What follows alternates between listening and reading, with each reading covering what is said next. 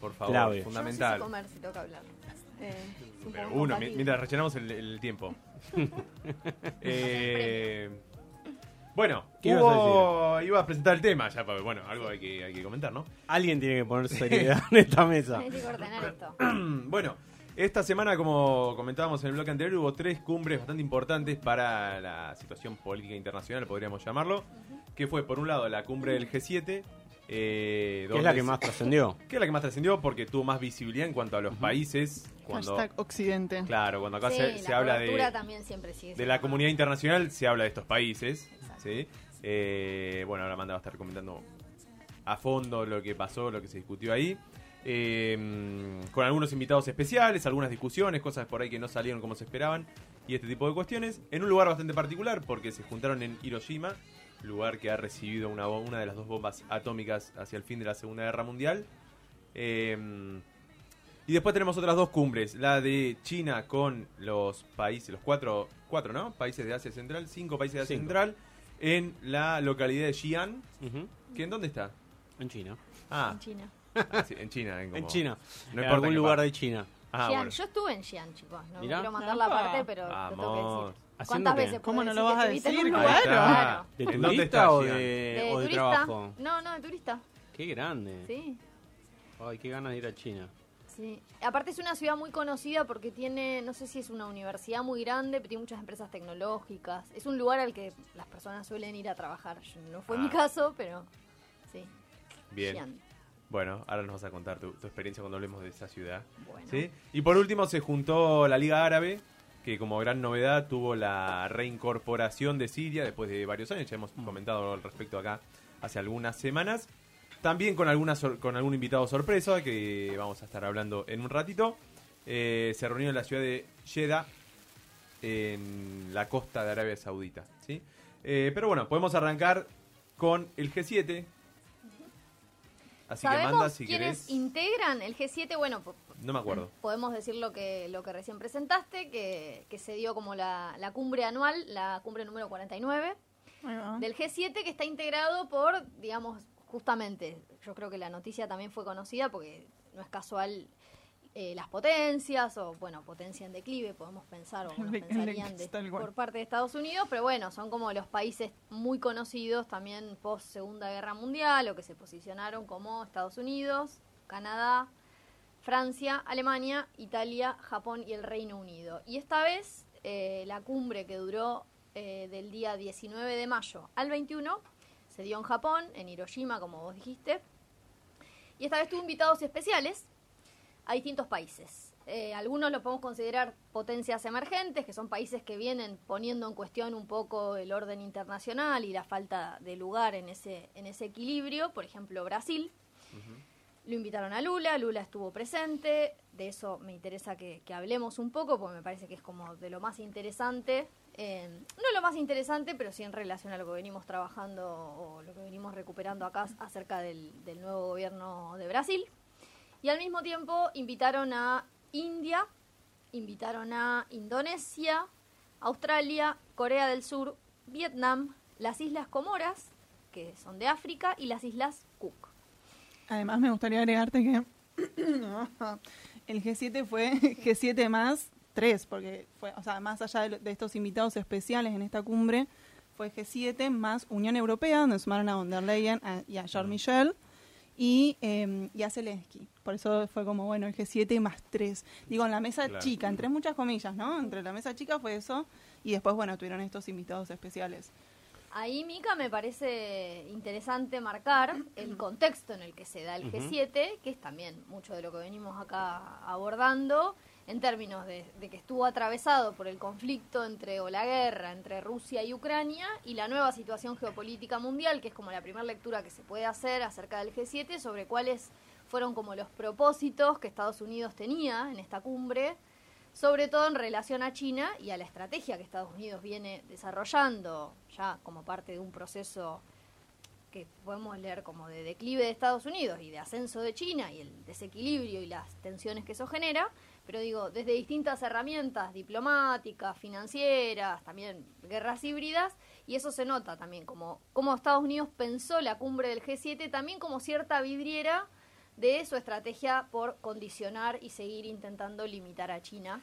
Y ahí los invitados, ¿no? Por lo que nombraste, son todos países del Índico y algunos del Pacífico. Intentando arrimar el bochín, bueno, como más Brasil. podríamos decir más vulgarmente, con algunos países de Asia, como por ejemplo Japón, y sobre todo por la vía de, de rearmar bélicamente o de preparar a esa región, así como unos años atrás podríamos eh, haber analizado lo mismo en relación a países europeos o de la Unión Europea. Además son aliados, digamos, estratégicos que, y que también pertenecen a otras instancias y otras organizaciones eh, regionales como el Quad, por ejemplo. El Quad lo compone Australia, Claro. Corea del Sur, eh, Japón, eh, Estados Unidos y no me equivoco, si no me equivoco Reino Unido también.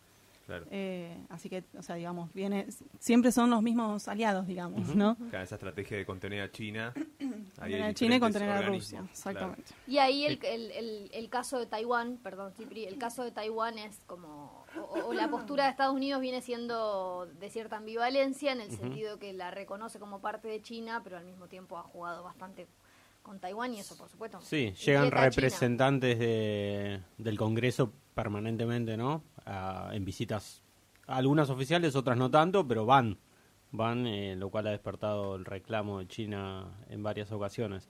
No, te iba a agregar en esto que decías del contexto de la guerra, lo que se dio este fin de semana fue la toma finalmente de Bakhmut. El Zelensky, de hecho, se estuvo pronunciando en el marco de la cumbre, eh, le sacó importancia. Ahora parece que no fue tan importante, que no era tan importante esa ciudad, pero digamos, como para... Donde el líder del Bakhmut le dice a Zelensky, dale un besito a Biden, ¿no? Sí. Una, Literalmente, Sí, sí, sí. Le, le, le- le dijo, cuando lo veas, eh, no, no me acuerdo exactamente la frase, pero le dijo, dale un beso en la frente. Dale Ahí un está. beso en la frente, una cosa así. Es interesante también pensar cómo se dan en paralelo distintas, o sea, disputas en diferentes escenarios y el de Rusia y Ucrania como un escenario indiscutible, como donde hoy está puesto el foco de atención, pero también el escenario de Asia-Pacífico como otro escenario posible de disputa geopolítica donde Estados Unidos está intentando claramente también incidir. Sí, sí, sin dudas. Eh, No, entonces, ahí, bueno, eh, ah, no, no, quería comentar una cosa que an- antes se solía hablar del G7 más Rusia durante mucho tiempo y que bueno, eso se rompió estos últimos años. Y más el último año, obviamente, cuando se desata la, la guerra de la que tanto estamos hablando de- en Ucrania, ¿no? En ese marco, los grandes temas así de agenda que se, que se trabajaron fueron, por supuesto, la guerra en Ucrania, el avance de China en la esfera global, el cambio climático, la, pro- la proliferación nuclear, la inestabilidad económica, la inteligencia artificial y la pobreza, que vieron como que siempre queda bien que hablen de la pobreza, no vale. sabemos bien qué decisiones se tomaron. Puede ir a tocar YouTube o algo Eh, así, le hago claro. un cierne. Hay que ponerlo, es como poner como la agenda social, un, un pedacito y todos contentos. Bastante, Se lavan la cara. Hay que hablar de la paz mundial, obvio, siempre. Por supuesto, por supuesto. muy, muy cínico, digo, esta cuestión de lo nuclear, ¿no? Porque justamente hubo muchas movilizaciones para que el gobierno de Japón eh, no adhiera a ningún tipo de Mm. acuerdo nuclear, no adhiera eh, y que se sume al acuerdo de no proliferación nuclear. Digamos, es un G7 donde la mayoría de, la- de sus integrantes son potencias Sí. nucleares y si no son potencias nucleares tienen eh, armas eh, nucleares en, en- en- desplegadas en distintas partes de- del mundo. Entonces, como dijo Cipri, de Cipri, como dijo Marco, la cuestión nuclear es importante en Japón en específico. Sí, sí, sin dudas. Eh, y bueno, lo hablábamos en el corte, ¿no? El tema de que sea Hiroshima para mí tiene como una carga, o sea que vaya un presidente estadounidense a Hiroshima y no pida disculpas. Eh, decíamos, ya estuvo Obama eh, cuando fue presidente y tampoco pidió disculpas. Te digo que qué, qué cosa llevó extraña, flores, ¿no? chicos, llevó flores, eso es, eh, por eso digo la, la parte más Pero digo, no, me imagino como ciudadano japonés, Ah. eh, te debe causar un poquito de ruido. Vos seguramente vivís ahí, tenés familiares que fueron afectados, algún abuelo, algún bisabuelo eh, que es, algo- murió. es un tema muy muy importante a nivel interno, digamos, en la política interna japonesa. De hecho, bueno, digo, fueron hubo movilizaciones que también fueron reprimidas, fueron fuertemente reprimidas. Ahora, al mismo tiempo, eh, lo que vos decías, Mica, sobre que se trata de potencias bélicas, también es un, un dato eh, que los países que, actualmente integran el G7 han pasado a representar un lugar un poco de menor peso que el que ocupaban eh, a finales de los 70, ¿no? que, representaban, por ejemplo, el entre el 50 y el 70% de la economía mundial y hoy han bajado a representar el 30%, lo cual también es reflejo de la situación de transición y cambios geopolíticos que se viven a través de- del ascenso de no solo el- como la región de Asia-Pacífico, sino en particular de China. Eh, y eso creo que atraviesa todo lo que podamos analizar de esta cumbre. A mí me interesaba en particular eh, que nos detengamos un poquito en la visita o la presencia que tuvo Lula da Silva, el presidente de Brasil, en el G7, que participó de distintas reuniones de trabajo con Estados Unidos, con Canadá. Eh, se sacó la fotito con todo el mundo eh, y también me interesaba recuperar la visión de un analista y de un profesor universitario brasileño eh, que fue asesor eh, que fue asesor del, del primer gobierno de Lula, asesor en asuntos internacionales, que tiene una lectura bastante particular, que ahora vamos a, a revisar algunas de las cosas que él dice, que se llama Giorgio Romano Yute. Qué cantidad de millas que está sumando Lula, ¿eh? No para Sí. de... No. No para de viajar. No, no, no, Una no pierde el tiempo. maneja. No, no pierde el tiempo, es impresionante. Sí, sí, sí. No, a full quinta a fondo con la agenda de política. Yo creo que todas las semanas está en un país distinto. Sí, sí, Sí. sí. Impresionante. Sí, sí, sí, tal cual. Eh, pero est- este profesor decía que, que todos se quieren sacar la foto con Lula como el personaje carismático, pero que después, lo voy a decir en traducción con mis palabras, después no le dan bola a lo Claro. que dice, ¿no? Como queda bien que Trudeau se saque la fotito con Lula, es un presidente muy respetado en todo el mundo, un tipo carismático. Eh, pero después las Es el cosas cupo, que dijo... el cupo latinoamericano. El, cupo, la- sudaca. sí, el cupo sudaca, como el cupo femenino, claro, claro, hay que cumplirlo. Miembro Ya. BRICS, no nos olvidemos del Además, peso. bueno, la India también, miembro BRICS. Mm.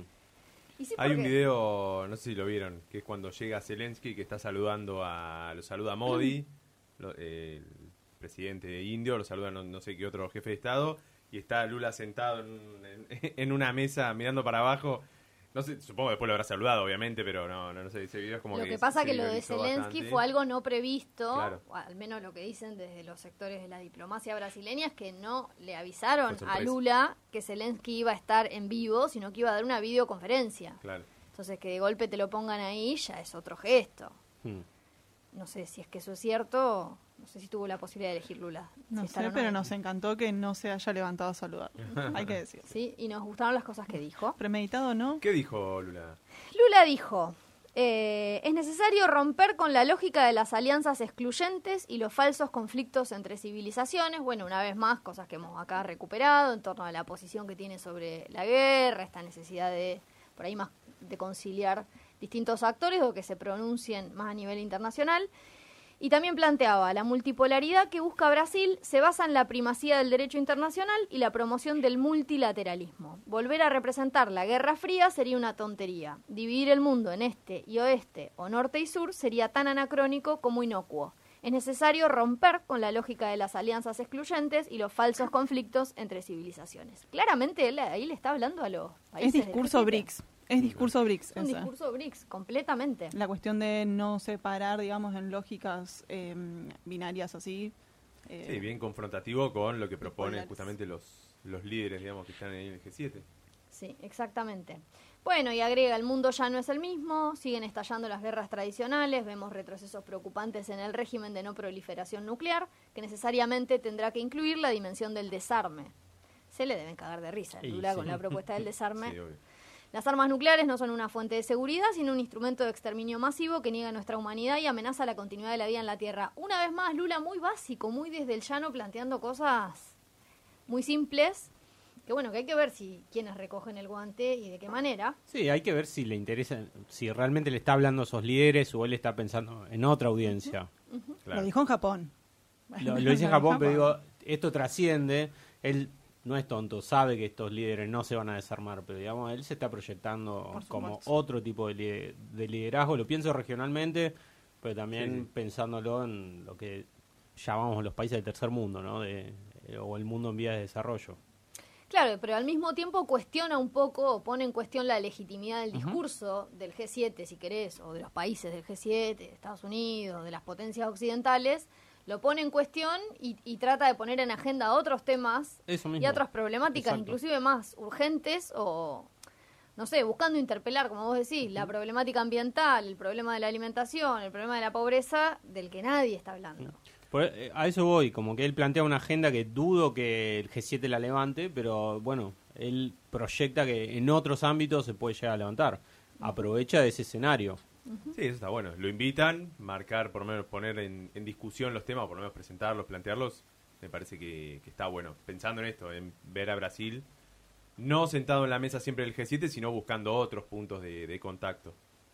Al mismo tiempo es parte del, del ejercicio de la política exterior brasileña, porque algunos podrían, acá no lo estamos diciendo, pero también podríamos decir, bueno, qué necesidad, ¿no? Brasil de, de ir, de Claro. legitimar esa cumbre. Pero bueno, su presencia también tuvo que ver con construir un discurso diferente a partir de estar ahí. Sí, está la discusión, bueno, legitimás la cumbre, pero también es aprovechar un escenario que hoy nosotros estábamos hablando del G7, digamos, y hoy fuera, eh, antes de salir al aire decíamos, es la cumbre que más se habla, entonces, Claro. bueno, también yo a Lula lo consigo como un líder muy pragmático, entonces él lo ve como una posibilidad de instalar un discurso. Pero también digo, hay vínculos de Brasil con Estados Unidos. Eh, entonces, no es que tampoco es un Lula mm, revolucionario que va a tratar de No, estamos hablando de un Lula en un Brasil que mantiene una suerte de política de equilibrio, por decirlo de alguna manera. Si me estoy equivocando, por supuesto, Sí, no pero me parece que, que, digamos, como una India, digo, en ese sentido, justo los dos, eh, los dos miembros de BRICS que son invitados, tanto India como Brasil, bueno, tienen una política exterior que no se casan ninguno con el- ni con el otro, digo, tienen una, una- no sé si autonomía, pero bueno, una decisión en donde quizás persiguen más sus intereses eh, nacionales con sus limitaciones, digamos, Ujú. porque tampoco es que Brasil puede pararse de mano ante un Estados Unidos. No, y tampoco es parte de su ideario, nunca, nunca quiso enfrentarse a Estados Unidos, pero es como la manera en la que se piensa su aporte o su modo de participar en el escenario internacional. Claro. Eh, que algunos pueden decir que no sirve para nada o que, que, no sé, que contribuye a la estrategia occidental y otros podrán decir que no, que yo creo que no. Eh, no van a cortar vínculos con Estados Unidos, nunca fue el modo de, de la diplomacia brasileña ni lo va a hacer y yo creo que sí que es más potente con, con el foco, con todas las miradas puestas en el G7, que participe Brasil, porque ningún otro país latinoamericano o sudamericano iba a Exacto. participar que no fuese Brasil, por la envergadura que tiene. Papelón no hubiese sido si Eh, participábamos nosotros, ¿no? Y también lo podríamos contraponer con otras otras acciones de las que estábamos hablando también hoy antes de que empiece el programa, como eh, los pedidos por parte del ministro de Economía, Fernando Haddad, al FMI que revise las condiciones del endeudamiento de Argentina, como también desde su lugar intenta participar en favor del- de un bloque regional en el que se para como líder, de eso no hay duda. Exactamente. Pero Sí, peor sí, sí. sería que no, que no De mueva hecho, bueno, nada. Claro. estuvo defendiendo eh, más que cualquier otro argentino, me parece, ahí en, en el G7. Digo, estuvo hablando de que por favor le, eh, le tengan, le den tiempo a Argentina con el pago del FMI. Que tengan piedad. Y en Que ese marco, piedad. más allá de, la, de esta postura por ahí más conciliadora en relación al conflicto con Ucrania, sí yo creo que es eh, otro gesto para que se pueda analizar, que fue que no se reunió con Zelensky, no estuvo de acuerdo tampoco con la imposición a- de sanciones financieras a Rusia, que eso sí fue como uno de los puntos trabajados en la cumbre, y no, bueno, no concretó la conversación bilateral Supuestamente debido a un desajuste en las agendas, todos sabemos que las cumbres funcionan también Claro. como paraguas para reuniones bilaterales y si eso no se da es porque no se quiere dar. Em, Sí, que ahí a mí no me quedó claro si... O sea, porque se habló de las agendas, pero también entiendo que Lula después dijo que estaba un poco molesto porque había una reunión acordada y Zelensky no, no apareció o algo así. Porque En no se levantó a leí eso. Pero no, como que no quedó, quedó ahí en la nube.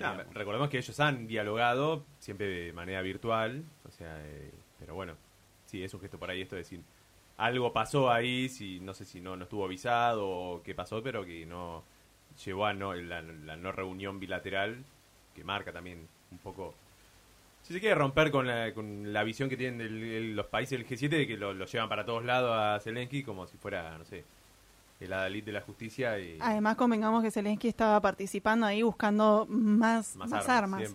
Y Brasil ya dijo que no iba a entregar ningún Claro, arma.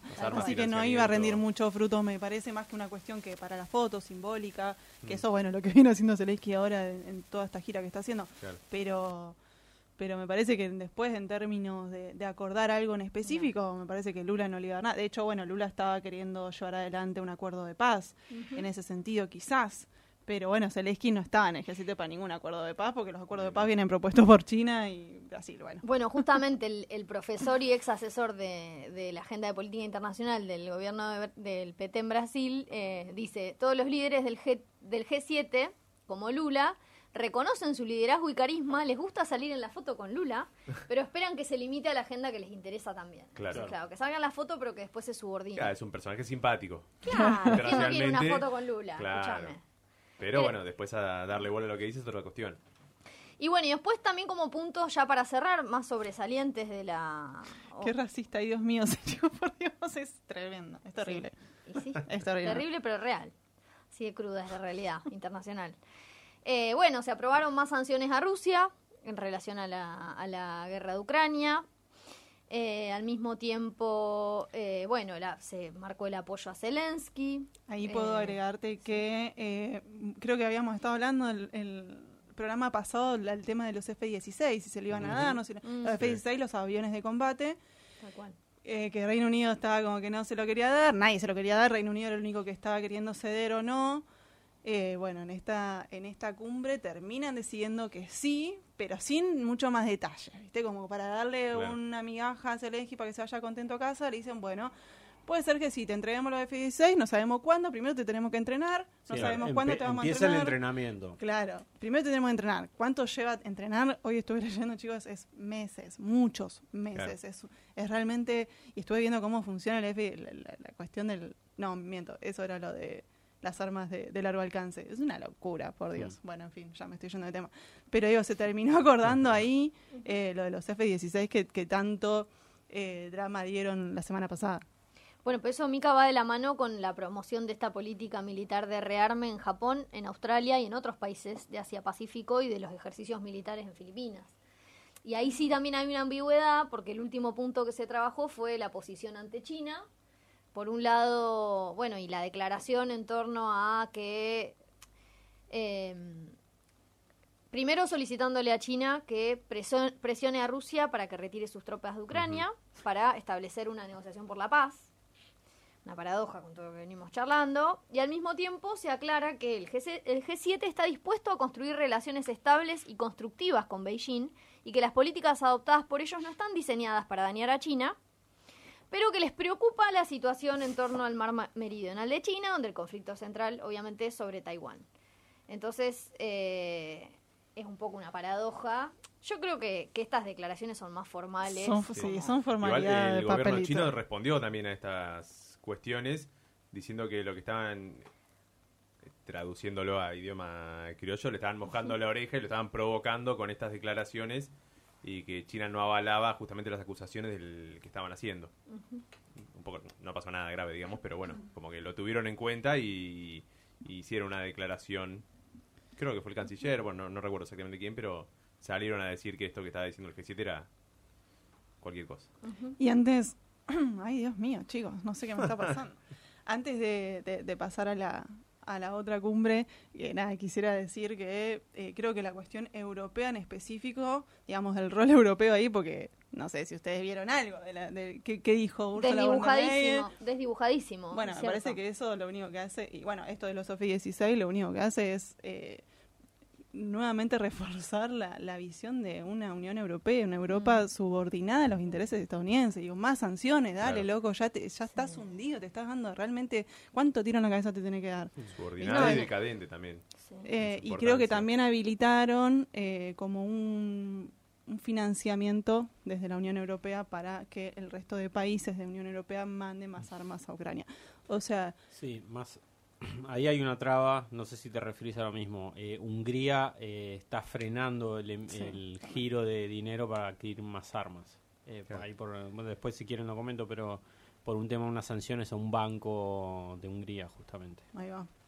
Bueno, me parece que Eso. el- No, no, el- o sea, la Europa el, es el- esa papel clave. de Europa viene, Sí. en decadencia desde hace... En decadencia ya regalado. Sí, el, sí, proyecto sí, de sí. autonomía estratégica europeo, si en algún momento se, se intentó sostener, está regalado. Es, es interesante también seguir en el tiempo, vos que lo venís laburando, Mica, los efectos que esto va a tener. Ya, yo creo que ya debe estar teniendo, pero en el mediano plazo, a nivel de la población europea, que Claro. no va a estar eh, para nada conforme con que sus estados destinen tanto presupuesto a la OTAN o bueno, a la guerra a Ucrania. Contexto donde se da un aumento de los precios de, los con- de, de gas Energía. y de energía, todo ese tipo de cuestiones. que- Alimentos. de alimentos que está llevando a problemas sociales y que Hmm. lo vamos a seguir viendo. Acá, perdón, Marco, Dale. nos dicen qué bueno es escuchar a... Va, dice, viva las mujeres del programa, carajo, qué bueno es escuchar. Bueno, gracias. Gracias. Bueno, gracias. ¿Qui- ¿Quién es ese oyente? El esa? anarcoperonista, dice. Grande. Mirá, bueno, saludos al anarco peronista. Nos gustaría que fueses más peronista que anarco, pero te bancamos igual. No, si quiere nos vamos, no hay ningún problema. No, no, si nos quiere escuchar a las mujeres, por ahí puede escuchar cosas Bueno, que no nos le vamos. Marco. Háganse cargo. No, no. Le tiraron eh. elogio y ella picanteada. Eh, escúchame, yo tengo muchas ganas de saber qué pasó en Xi'an y, y contar alguna, eh, escuchar alguna anécdota de, de Amanda de su estadía en esa ciudad. Pero primero me parece que deberíamos hacer una breve tandita y después seguimos con más de gira mundial. Vamos. Aire de gira mundial, nuevo bloque, llegando casi a las 21 horas. ¿sí? ¿Saben que antes de ir con el tema de la cumbre que pasó en China, me interesaría que... Amanda, ¿cuánto tiempo estuviste en Xi'an? Uy, estuve, no sé, tres, cuatro días. Ah, Fue bueno. en el marco de conocer otros lugares. Tendríamos Bien. que invitarlo, lo voy a mandar al frente acá y después me, me va a sacar cagando, pero lo fui a visitar a un amigo, a Santi, que él estaba tra- él se fue un año a trabajar a China Mira. Y yo dije, ¿cuántas veces en la vida una persona cercana va a estar laburando en China? Muy pocas. Por ahora una sola. Entonces dije, ya está, yo lo voy a visitar. Esta es la mía, lo voy a visitar. Ajá. Así que coincidimos con el año nuevo chino, era enero del 2019. Así que lo fui a visitar, él estaba en Beijing y de ahí fuimos bajando. Uy, por poco no te agarró la pandemia entonces. No, 2019, antes. un año antes, sí, ah, por no, un año. 2020. por un no, año. chico, Claro. no, no dije Bueno, y en el marco de los lugares por los que estuvimos, estuvimos en Xi'an, que era un lugar que había que conocer, hay Mm. pandas ahí. Sí tenía, esto va a ser, por ahí contribuye a una mirada medio despectiva de China, pero sí era impresionante. Primero nos tocó nieve ahí, que no era tan que común. Puede, que puede venir ahora. No, sí había como una cuestión, este es un dato pero totalmente anecdótico, sin sentido. Sí, a cada ciudad a la que llegabas había mucha decoración. O sea, no sé, afuera de un edificio, una fuente de agua, muchas luces, muchos dragones, porque además era el año nuevo. Claro. Estaba todo muy decorado. ¿Viste esos lugares que vos decís, le sacás la decoración y se viene a pique? Claro. O sea, Xi'an era una ciudad muy linda, enorme, Hmm. enorme. Eh, Mucho en la apariencia, digamos. pero mucho cotillón, digamos. Algunas, obvio, ciudades. Mucha chuchería china. Mucha chuchería china, pero que decoran con luces, que está todo muy bien montado para el año nuevo, que es el momento en el que mayor cantidad de población eh, se mueve dentro del país, porque es un momento muy festivo, Claro, tienen claro. muchos feriados y se- ellos son muy de moverse en familia. Vos vas a un parque y están los abuelos, los tíos, los padres, los hijos. Se arman un picnic ahí al aire libre, entonces el año nuevo fue un momento ideal para viajar lleno de gente, porque imagínense. Si Gran recién viaje, vos decías que en La Plata viaje. estaba lleno de gente, imagínate China lo No, que era. Sí, No, sí, nunca vi escala. tanta gente junta en mi vida. ¿Podemos saber de qué trabajaba tu amigo? ¿De qué Santi hablando? sí es investigador del CONICET, entonces fue a Ah. hacer un intercambio durante un año a trabajar en un laboratorio chino en la Muy Universidad de. Beijing. Sí, re interesante también. Lo tenemos que traer en serio a Santi, porque su trabajo estaba vinculado, o sea, él trabajaba en un, él laburaba una proteína, pero era un laboratorio que laburaba con la papa, pero que estaba muy ligado a la industria. Mirá. Entonces, como que el trabajo del laboratorio, a diferencia de lo que por ahí sucede acá en nuestra investigación, tenía un vínculo directo con la industria china o con, con el aparato productivo. Santi, interesante. miércoles de 8 a 10. Santi tiene Claro. que venir un día, sí, es verdad. es La invitación está Ya hecha. está citado. sí. Bueno, muy bien. ¿Y qué pasó en Xi'an ahora? En que Xi'an- no estamos en el nuevo chino, así que seguramente había menos gente, menos decoración. No Pod- creo que poca gente igual. Podemos suponer menos menos, sí, poca no, en ningún lugar de China me imagino que hay poca gente, por lo menos en las ciudades no. Xi'an es una, bueno, es ciudad y es capital de, de la provincia de S- Shanxi, o Claro. como se y pronuncia, es la provincia de comida picante. Yo me voy acordando a poco, ¿no? que es, hay que decir que es el extremo oriental de la ruta de la seda, ¿no? Es una ciudad muy importante. ¿Es No una se ciudad hizo- portuaria? no, es en el centro Ah, de, eh, de, esta de, de. China. Y están Sí, ahí, no, y está como más Ah. hacia el interior de Ah, China. bien, bien, bien. Lo que fui a ver ahí, que fue impresionante, que ahora me estoy acordando porque es muy difícil memorizarte, los guerreros de terracota. Ah, es ahí, Oh, claro. bueno. Impresionante. Que Ay, están ahí enterrados. Envidio muchísimo el viaje que hiciste. ¿Sí? Ah, bueno, Estamos envidiando. Qué sí. van a Lo tengo muy naturalizado, capaz. No, no, impresionante ver todo eso. Sí. Pero bueno, el lugar supongo que no fue casual elegir esa ciudad para la cumbre que ocurrió, que eh, como decíamos al inicio del programa fue entre China y cinco países de Asia eh, Central. Kazajistán, Kirguistán, Tayikistán, Turkmenistán y Uzbekistán. Todos eh, ex soviéticos. Todos ex, los cinco países son ex eh, URSS, ¿sí? ex países soviéticos. Tres de ellos, ¿sí? Kazajistán, Kirguistán y Tayikistán, eh, tienen frontera con China, los otros dos Claro. no. Pero bueno, son países bastante importantes en cuanto a sus dimensiones en Asia. Y podemos decir que esta cumbre ocurrió a la sombra del G7. Digo a la sombra no porque fue menos importante, sino porque eh, no en- tuvo la trascendencia mediática, por lo menos en este lado Y fue en la misma fecha. del mundo y ¿O fue no? la misma fecha. Hubo la bienvenida fue el día antes, fue el jueves a la noche, si no me equivoco, y al otro día ya empezaron eh, las cumbres. La Esta cumbre la- fue Perdón, es la primera cumbre que se realiza. es la en primera cumbre. Hubo, eh, por lo que estuve leyendo, hubo una cumbre similar, a- pero hace más de 30 años, eh, sin tanta cosa institucional. Pero es la primera cumbre China-Asia Central con estos cinco países. Sí, el año pasado estuvo, estuvo lleno de reuniones y visitas ¿sí? de Xi Jinping a algunos de estos países y presidentes de estos países hacia China. O sea, no es nueva la relación con estos países, pero es la primera vez que se juntan se todos una en una cumbre. ¿sí? Eh, decía, a la sombra del G7 por la trascendencia mediática que tuvo, por lo menos en Occidente. ¿sí? Pero no por ello menos importante. Hubo anuncios bastante importantes para toda la región. De hecho, es mucho más interesante. Y mucho más interesantes, ¿sí? tanto para China como para estos países. En principio hay que decir que el comercio con estos países viene aumentando año a año. El año pasado se hablaba de más de 70 mil millones de, eh, de dólares que había en el comercio entre estos países y China y eh, este año, en este, por lo menos en el primer cuatrimestre, ya había aumentado en un 22%. Así que estamos hablando de masas de, de dinero eh, bastante importante. El lema de la cumbre fue promover la conectividad, la seguridad y el desarrollo. ¿sí? Qué tan distinto, Dios Ahí. mío. Seguridad, desarrollo y conectividad. ¿sí? Y ahí estuvo apuntado con reuniones generales ¿sí? y después eh, hubo reuniones eh, a alto nivel. Xi Jinping se reunió con cada uno de estos presidentes en reuniones privadas donde estuvieron eh, bueno, haciendo algunos acuerdos. Todos en, en este tono que decía, eh, acordando asistencia mutua, desarrollo común, crecimiento institucional y se firmaron varios, varios acuerdos, algunos eh, en torno a lo que es la infraestructura y eh, otros en torno a lo que es la producción agrícola de gas y petróleo. Eso es lo que le interesa a China. ¿sí? Estas zonas son pro- eh, producción agrícola, gas, gas. Y, y en algunos casos hay petróleo, Claro. ¿sí? pero sobre todo producción agrícola, o sea, alimentos y eh, gas. ¿Qué se hizo con estos acuerdos? ¿Qué se firmó? Bueno, en principio se estableció un mecanismo de reuniones, o sea, institucionalmente se fijó un calendario de, bueno, cada tanto tiempo Claro. ciertos ministerios, ciertos ministros se van a reunir, sí, de manera periódica para ir ajustando todo lo que haya que ajustar, sobre todo en comercio, en conectividad y en infraestructura.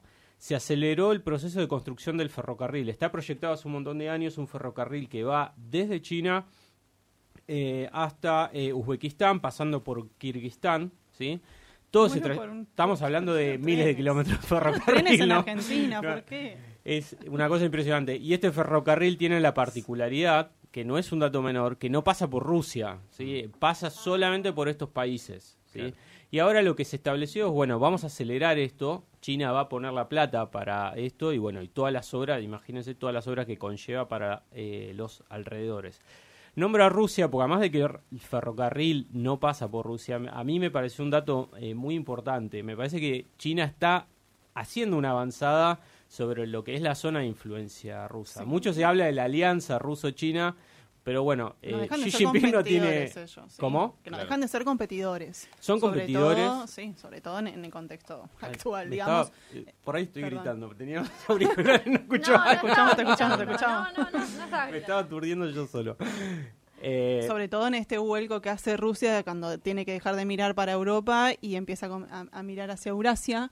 Y bueno, eh, empiezan a ser más competidores. Lo que no implica una, por lo menos hasta el momento, no implica un enfrentamiento. No, eh, no, para como nada. Confrontativo malo, digamos. No, no, no, pero sí, eh, Marco decía, estos países son ex-URSS, ¿sí? Exacto, Eh, sí. está, y seguían estando dentro de la esfera de influencia de Rusia. Bueno, Rusia obviamente todo lo, toda su atención está puesta en Ucrania, ¿sí? Entonces Claro. Tengo, ahí China ve una ventana de oportunidad para comerciar. ¿sí? Tengo entendido, digamos, que es- no sé si, si, si la- el tramo este de tren que vos decías tiene que ver con lo de como una, nue- una ruta distinta, una ruta de la seda con, con una trayectoria distinta, eh, en donde justamente evitan Mar Negro, evitan Ucrania y evitan Rusia. Me Sí. parece que es específico de la guerra. Dicen, bueno, tenemos contexto de guerra, ¿qué hacemos? No paran, Claro. ni dan sanciones, ni dan más armas. Dicen, bueno, vamos a seguir con nuestro plan, pero nos vamos a tener que desviar. Para eso empiezan, inician acciones diplomáticas como esta cumbre, que nada, eh, digo, para poder empezar a hacer estas comparaciones entre un G7 Mm. y, y- y la cumbre de China Asia Central, bueno, mientras uno están viendo de, de- de más guerra, en otro lado están desarrollando eh, una ruta de la seda que, según viene Mapita, llega hasta Italia, por lo menos, decir, incluso están entrando a Europa. Completamente. Perdón, algo que pensaba mientras vos hablabas, Mica, es que también en un caso y en el otro se ve también como, en el caso del G7, como el uso ya un poco vetusto de las herramientas viejas de la diplomacia Claro. más propias del siglo XX, de la post Segunda Guerra Mundial, Mm. y acá una diplomacia, una estrategia más que diplomacia, que es ir por el, el modelo de desarrollo que propone China, que nos puede gustar o no, pero que es el que está hoy en, en pugna o en avance, y que es el único que está financiando mega obras de infraestructura que nadie tiene, ni la capacidad de diseñar ni de planificar, encima desde un, desde un control estatal. Es Exacto. impresionante. Claro. Sí, es que es imposible de decirle que no a China. Viene China y te pone la plata, te pone un ferrocarril, o sea, todo tu comercio va a funcionar y te asegura eh, que te va a comprar tus productos. Sí, de tenés eh, alimento, tenés gas, te lo compro. Porque, digo, después de lo- entre países también se puede seguir comerciando usando las mismas rutas. Pero bueno, es la estrategia de China hoy. Yo no sé qué va a pasar con China en 60 años. Por ahí también va la guerra, no sé. Pero hoy por hoy es la, en 60 es la años. diplomacia que lleva adelante y está funcionando. ¿sí? y es muy contrastante, digo, en relación a la, Súper. a la estrategia más occidental.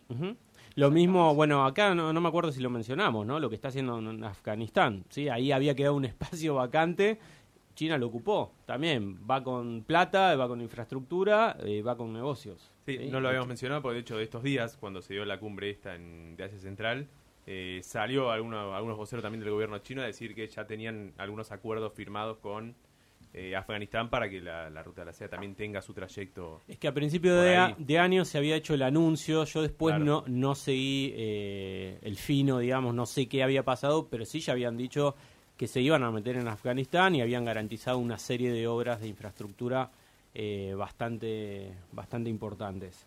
Pero bueno, no deja de ser un dato, esto que vos decías, Mica, no, no implica un enfrentamiento, no, no implica confrontar, pero sí implica que Rusia no está ah, pudiendo atender, bueno, porque está en guerra básicamente, y ahí China ve una posibilidad de, bueno, meterse y es una zona de influencia. ¿Cómo lo hace? Bueno, financiando grandes obras. Lo del ferrocarril eh, es una mega obra, ¿sí? Y, as- y después lo que hizo fue, bueno, hay toda una serie de, de acuerdos, ¿sí? Un memorándum que se publicó eh, lleno de... Está esto de las reuniones, eh, lo de inversiones en infraestructura, eh, colaborar en materias de seguridad y demás. Pero so- refiriéndome a esto del comercio, se habló de implementar, que supongo que es esto, lo que vos decías, un canal verde, ¿sí? que es modernizar las áreas portuarias, no entendiendo portuaria eh, de puertos hacia el mar, sino las, las áreas de, claro, las áreas de frontera por donde pasa el comercio, agilizarlo, modernizarlo para que eh, haya un despacho rápido de productos agrícolas. ¿sí? Entonces facilitar una entrada mucho más veloz de los productos agrícolas eh, hacia China. Bien. Eso fue, eso es... Creo que sí. me- ¿Sí? eh, algún datito por ahí me quedó perdido por ahí. No, no, muy interesante. No, muy, no, muy bueno. completo, muy completo. Muy bueno además que sobre todo esos países de Asia Central eh, son bastante ignotos me parece en general, así que... Estoy, estoy segura además que en realidad más, o sea, más, más datos, más noticias vamos a tener más adelante sobre esto. Ahí va a estar lo interesante, va Sí. a estar interesante cuando Rusia eh, despierte entre comillas de la guerra, cuando, eh, no sé, Europa tenga que volver al mundo, cuando Estados Unidos vea que está perdiendo la poca influencia que tiene en Asia Central, porque digamos Estados Unidos también tiene una gran influencia, en, sobre todo en Kazajistán, por ejemplo, han estado tratando de promover eh, ahí medias revoluciones de colores hace no sé mucho el año pasado para seguir provocando a Rusia en frontera, entonces eh, digamos Asia Central es un territorio que bueno sabemos eh, que a nivel geopolítico es el corazón, es el pivote eh, geopolítico del mundial. Sí, pero como dice Marco, se sabe poco, eh, Claro. ¿no? ¿no? No está tan en agenda y es súper... Bueno, la otra vez lo Nos decíamos lo mismo de Mongolia, Nos debemos ¿no? lo de Mongolia. nos Como que hay Mongolia. un montón de regiones muy importantes de las cuales no conocemos tanto. que no aparecen, digamos, que, que no sabemos ni si no, no, no, no, no aparecen ni memes, chicos. No tenemos memes de Mongolia. No. Eh, no sé si sigue estando, pero gran serie Marco Polo en Netflix donde tiene Ay, muchas escenas filmadas en Mongolia, son muy buenas. Me la recomendaron Me y nunca la vi. Sí, sí, muy, muy buena. Se ve que por una cuestión de presupuesto no llegaron a hacer la temporada 3, hubiese estado bueno que la Yo hicieran creo también. que, por, por porque supuesto la- la- o porque nadie lo vio. No, y bueno, seguramente por las dos cosas. Eh, Claro. Una en a internet, por lo, cuando busqué, decía que era por una cuestión de presupuesto. Obviamente, si hubiese sido una serie que explotaba de, de La guita caía. visibilidad, eh, probablemente hubiesen tenido una plata para hacerla, pero bueno. Claro. Eh, es muy buena, así que la recomiendo. Nadie le interesa Mongolia. Claro. Eh, bueno, yo traje algunas cuestiones para hablar sobre la Liga Árabe este, este ratito antes de una nueva tanda, porque también el 19 de mayo se dio, esto duró un día solo, en Jeddah, como les decía, una ciudad portuaria que da al Mar Rojo en Arabia Saudita, la 32 cumbre de eh, la Liga Árabe, ¿no? La Liga Árabe que es una organización, una entidad que se fundó en el 45, en pleno contexto de fin de la Segunda Guerra Mundial, pleno contexto de proceso de descolonización e independencia de algunos de estos territorios. Tengamos en cuenta que abarca la mayoría de los países del norte de África y de Medio Oriente, todos los países que tienen una mayoría de población de étnicamente árabe, ¿sí? de origen árabe. Eh, y que se quiere como gran novedad se dio la participación del presidente sirio Bashar al-Assad, que ya hemos dicho acá hace algunas semanas atrás, que se estaba discutiendo, que se volvía a aceptar a Siria después de 2011. Y bueno, ahora esto se concretó con la participación del propio presidente en territorio saudí. Eh, ahí como para aclarar, ¿no? Digamos, Arabia Saudita siempre ha sido, y más desde el 2011 en adelante, un gran opositor a Bashar al-Assad, porque tiene más vínculos, por un lado, con Irán, eh, y por otro lado, su gobierno, en- dentro de esta disputa que hay en Medio Oriente entre los digamos, los sectores islámicos ligados a los sunitas y los chiitas, el gobierno de Bashar al-Assad es una rama minoritaria dentro de los chiitas, o sea, para los sunitas, ya los chiitas no son considerados como legítimos eh, musulmanes, los alawitas, que es de de donde viene, proviene Bashar al-Assad, menos todavía porque es minoritario dentro de esa rama, ¿no? Es una cuestión bastante compleja como por ahí para, para Otro desarrollarla más en, en otro momento, pero bueno, viene por ahí esa cuestión, ¿no? La- las disputas en Medio Oriente muchas veces, a veces- muchas veces tienen que ver también con esa raíz de, de los pueblos y de los gobiernos, sobre todo, eh, que toman cierto tipo de decisiones. Pero bueno, en los últimos meses estamos viendo un acercamiento entre Irán y Arabia Saudita, mediado por China, como hemos comentado también acá. Eso llevó a algunos eh, acercamientos o a algunas posturas en común, por ejemplo, algunos problemas como la situación en Yemen, que vamos a mencionar algo, y en Siria también se dio esta cuestión de que los países del Golfo, Arabia Saudita y Emiratos Árabes Unidos, sobre todo, aunque fueron, como decía, lo- los más reacios hacia el gobierno de Bashar al-Assad, empezaran a tener una postura un poco más eh, moderada, si se quiere, o de, de darle lugar a, a la participación por más que di- digan que hay que salir, hay que tener una busca, una, hay que buscar una salida democrática y, y terminar la guerra, y bueno, y ver de qué manera el gobierno sale, otro tipo de cuestiones, ya que esté Bashar al-Assad reunido en la misma mesa con estos eh, estados, cambia bastante la- el tono de la discusión sobre todo. Muchísimo. O sea, Sí. muchísimo en, en todo sentido, no solo de acuerdo, sino simbólicamente. Me parece, esas, esas sí son fotos que pesan mucho simbólicamente en sí. una región que ha estado en conflicto de hace muchos años. Tener la foto del rey saudí saludando y recibiendo a Bashar al-Assad, dándole la mano y no un abrazo, pero bueno, agarrándose del codo, digamos, entre, entre sí. eh, Es- es muy eh, importante. Es fuerte, es fuerte, sí. Deja de ser un paria, ¿no? Era considerado un paria Sin duda. eh, un- hasta hace unas semanas. Sí. Eh, y acá noté un par de cosas que salieron de, la reunión, por ejemplo, dentro de lo que es la declaración de Jeddah, que es obviamente el, documento final que firman todos los, estados que, participan. Hay un párrafo especial para Siria y dice lo siguiente. Esperamos que esto, eh, la, la participación de Bashar al-Assad en la cumbre, contribuya a apoyar la estabilidad de la República Árabe Siria, preservar su integridad territorial, reanudar su papel natural en el mundo árabe y la importancia de continuar e intensificar los esfuerzos destinados a apoyar a Siria a recuperar su crisis. ¿no? Obviamente acá tiene que ver también porque mu- a ver, una de las cuestiones que, que toca de cerca al resto de los países de la Liga Árabe es la cantidad de refugiados sirios que recibieron estos años. ¿no? Pensemos, más de 5 millones de personas se fueron de territorio sirio en todo el contexto de la guerra civil. Y bueno, muchos fueron a Arabia Saudita, muchos fueron a Jordania, ¿sí? países que están dentro de esta Liga Árabe, muchos fueron al Líbano también.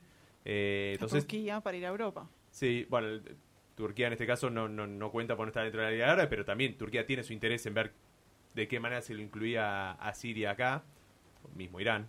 Eh, entonces, bueno, es una cuestión también para tratar de darle algún tipo de solución a gente que tienen en campamentos desde hace más de 10 años en, su territorio. También es tratar de, bueno, reincorporar a Siria y ver de qué manera se lo puede ayudar directa o indirectamente, pero por lo menos tratar de aliviar un poco la crisis en la que está sumergida desde hace bastante tiempo. Después cuando habló Bashar al-Assad, dijo algunas cosas interesantes, fue políticamente correcto en general, salvo algunos puntos, porque dijo que hay que identificar, dice, los retos que amenazan al futuro de los pueblos árabes y que generan crisis.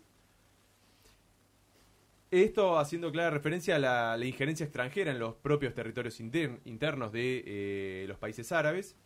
Y dice, hay que tener en cuenta que estamos en un proceso de aparición de un mundo multipolar en el escenario internacional carente de principios de moral y de amigos. ¿Sí? Un poco criticando fuertemente a, podríamos llamar, lo que pasó, por ejemplo, en el G7, ¿no? A quienes se reunieron en el G7. Eh, bueno, después un par de cositas más. En la declaración de, de Jeddah también hay, eh, menciona a Yemen, como le decía, los países árabes lo que hacen es reconocer que esos acercamientos que hubo estas últimas semanas eh, buscan, en cierta medida, los buscar una solución política integral al, conflicto. Es una declaración, no hay mucho más que eso. Y también hablaron sobre el caso Sudán. Sudán forma parte de, los de la Liga de los Países Árabes, donde lo que dijeron fue concretamente que se rechaza para el caso de Sudán cualquier tipo de injerencia externa, extranjera, y que se considera positivo algunas reuniones que tuvieron entre los dos bandos que están disputando, que venimos siguiendo hace, de hace un tiempo, eh, para tratar de llegar a algún tipo de acuerdo, por lo menos de, de cese al fuego, que bueno, que todavía no ha sucedido, que siempre nos traía el otro día lo- los números de, muertos y desplazados que, que siguen en aumento. Eh, una cuestión importante para tener en cuenta, sobre todo la participación de Siria para este caso, es que se da en un contexto en el cual Arabia Saudita se está acercando un poco más a China y a Irán, como decíamos antes, y también está siendo bastante contestatario, podríamos decir, con Estados Unidos. ¿Sí? Ha tenido muchos encontronazos eh, públicamente, diplomáticamente, con el gobierno de Estados Unidos. De hecho, también nombramos acá hace un tiempo que algunos diputados estadounidenses empezaban a hacer denuncias por las de Derechos violaciones a los derechos humanos que había en Arabia Saudita, como si no los hubiese habido durante toda su historia, de sus 100 años de existencia. Los descubrieron ahora. Claro. Este, así que bueno, en ese contexto es que también busca un acercamiento para tratar de ir viendo esos otros actores en los cuales poder apoyarse eh, regionalmente. Y después, para cerrar, dos cuestiones vinculado a invitados especiales, digamos, que tuvo esta cumbre. Por un lado, hubo un mensaje de Xi Jinping, no participó porque estaba en esta cumbre en Xi'an con, con los amigos de Asia Central, eh, pero sí mandó un mensaje felicitando al rey, al rey saudí, Salman bin Abdulaziz Al Saud, no lo había dicho antes el nombre porque no me lo acordaba. Te salió impecable, de corrido. sí, Impresionante. Sí, sí, ¿eh? Estoy muy bien con el árabe. Viene cubriendo la región árabe espectacular. sí. Yo creo que en cualquier momento. Fatah y. Baklava, Salman bin Abdulaziz Al Saud, me salen todo de corrido. Eh, Ahí hubo práctica en el espejo. ¿cuán- No, no Después te voy a invitar a leer el nombre de la presidenta griega. Bueno. Ah, me encantan los nombres griegos. Estuve leyendo algo de las elecciones, me encantan los nombres griegos. Después vamos a hablar de eso. Eh, no, lo que hizo eh, Xi Jinping es mandar una felicitación, obviamente, al, al rey saudí, destacando que la Liga Árabe es clave para la construcción de un mundo árabe más fuerte a través de la unidad y el avance de la paz, la estabilidad y el desarrollo en todo Medio Oriente y el norte de África, ¿no? Tomándolo también como un lugar de coordinación de políticas que debería ser más, eh, más- estar más activo, sobre todo en los conflictos que hablamos antes. Y por último, para cerrar, una perlita es que participó de invitado sorpresa también, personalmente, el muchacho Volodymyr Zelensky estuvo en Arabia Saudita, fue recibido por el rey y un poco fue medio sorpresa para el resto. Otro que Lula, ¿eh? ese le, le- cabeza a cabeza Ese- con los viajes. Sí, peor todavía. Zelensky está de gira, de- chicos, desde, desde el dron, desde Sí, antes del sí, dron. sí. No volvió, no No volvió. volvió nunca. Eh, habló que por ahí Zelensky- aparece, perdón, un festejo de cumple, viste, de 50, esas fiestas así, O mañana, de oro, mañana sale en la plaza. Mañana en Plaza de Mayo. Mañana en. Plaza de Mayo con Cristina. una torta, te Claro. aparece. Fue, estuvo bastante picante ahí Zelensky, eh, porque lo que dijo fue directamente, dice, pidió independencia en las posturas de los países de la Liga Árabe sobre la invasión rusa en Ucrania, ¿no? Palabras de- textuales. Y lo que dijo fue que lamentaba estar sentado en una mesa donde había países que hacían la vista gorda al accionar ruso.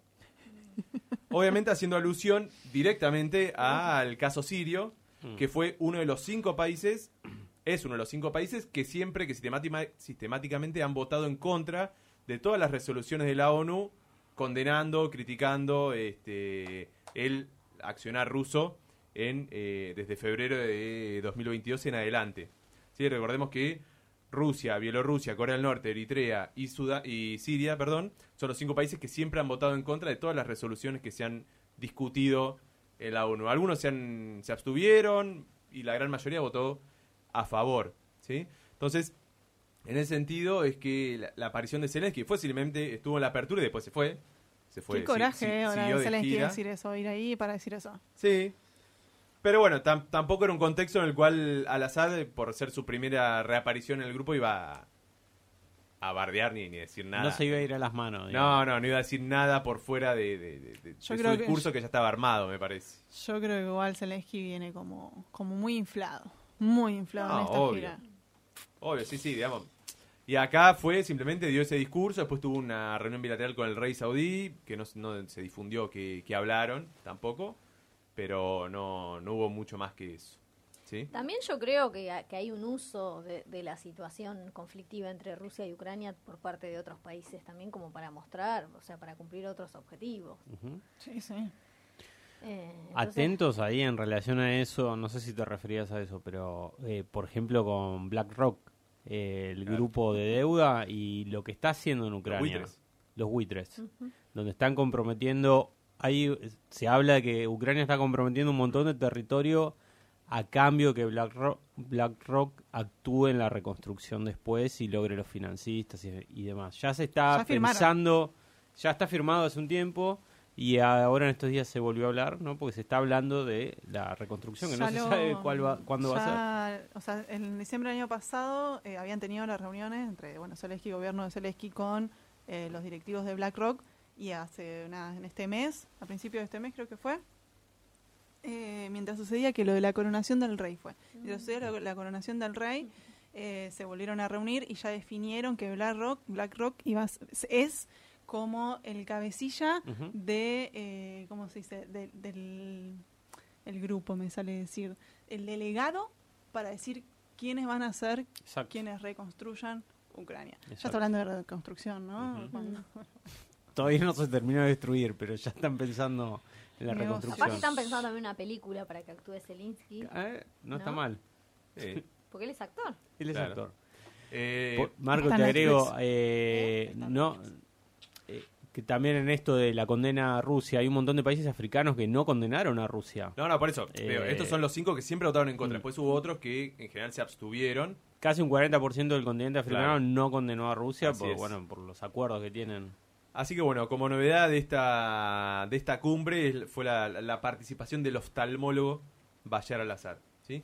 Si les parece, podemos hacer la última tandita y ahora Me seguimos con más eh, de gira mundial. Vamos.